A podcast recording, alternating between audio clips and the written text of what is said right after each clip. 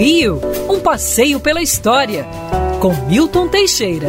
Amigo ouvinte, dia 26 de maio de 1918, em plena gripe espanhola, nossa, tivemos 14 mil mortos oficiais no Rio de Janeiro. Provavelmente esse número deve ser o triplo do tamanho. É, o governo inaugurava um grande melhoramento os três primeiros circuitos telefônicos entre Rio e São Paulo. Até então, as comunicações com São Paulo eram feitas por telégrafo, usando o código Morse, e eram mensagens curtas. Assim, era complicado você ocupar o telégrafo por muito tempo.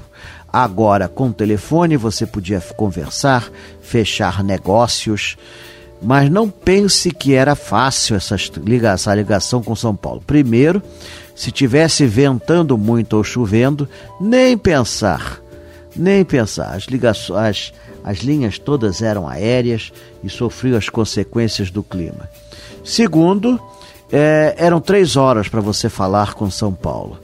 É, era necessário a telefonista achar o, o, o desejado contato em São Paulo para se firmar a linha.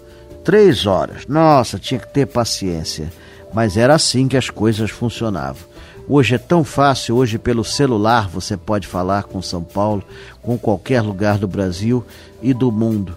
Mas em 1918, há 105 anos atrás, era assim tão complicado. Felizmente, e isso evoluiu bastante e hoje o Brasil tem um ótimo sistema de comunicações. Podia ser melhor, mas seja como for, dá para o gasto.